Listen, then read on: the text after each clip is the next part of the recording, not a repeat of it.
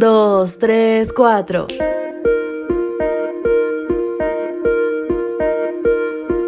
Es importante saber que Dios tiene aún un pueblo en Babilonia.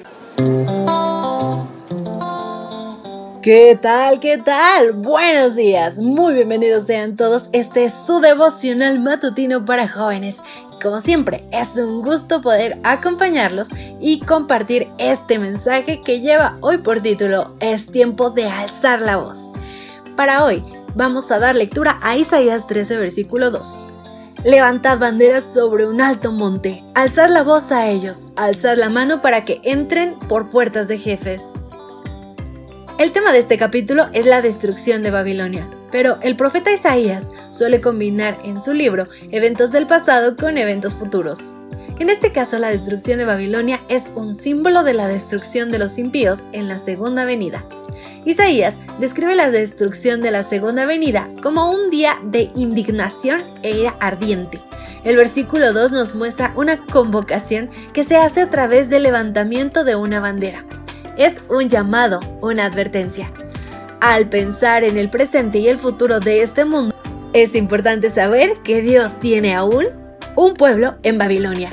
Y antes de que los juicios del cielo la visiten, estos fieles deben ser llamados para que salgan de la ciudad y que no tengan parte en sus pecados ni en sus plagas.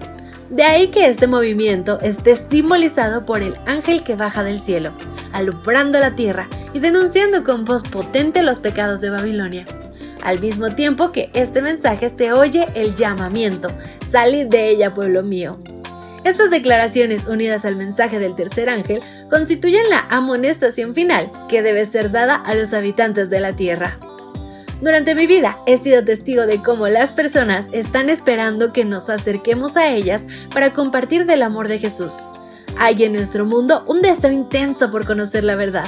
La gente necesita esperanza y solo el Evangelio podrá llenar los vacíos del mundo. Por eso, hoy tú y yo hemos de aprovechar cada segundo, cada oportunidad que se nos presenta de compartir el mensaje de salvación. Creo firmemente que cada uno de nosotros ha sido colocado en una posición estratégica, como menciona Isaías, un alto monte. Hay personas a las que solo tú tienes acceso, así como hay personas que solo yo tengo acceso. ¿Usaremos esa ventaja para ser instrumentos de salvación y de cambio?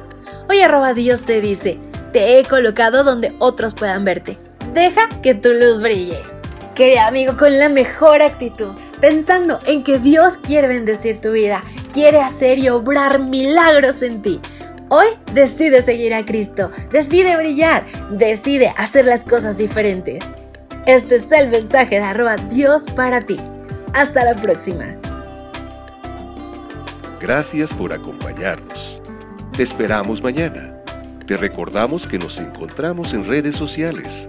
Estamos en Facebook, Twitter e Instagram como Ministerio Evangelike. Y también puedes visitar nuestro sitio web www.evangelike.com.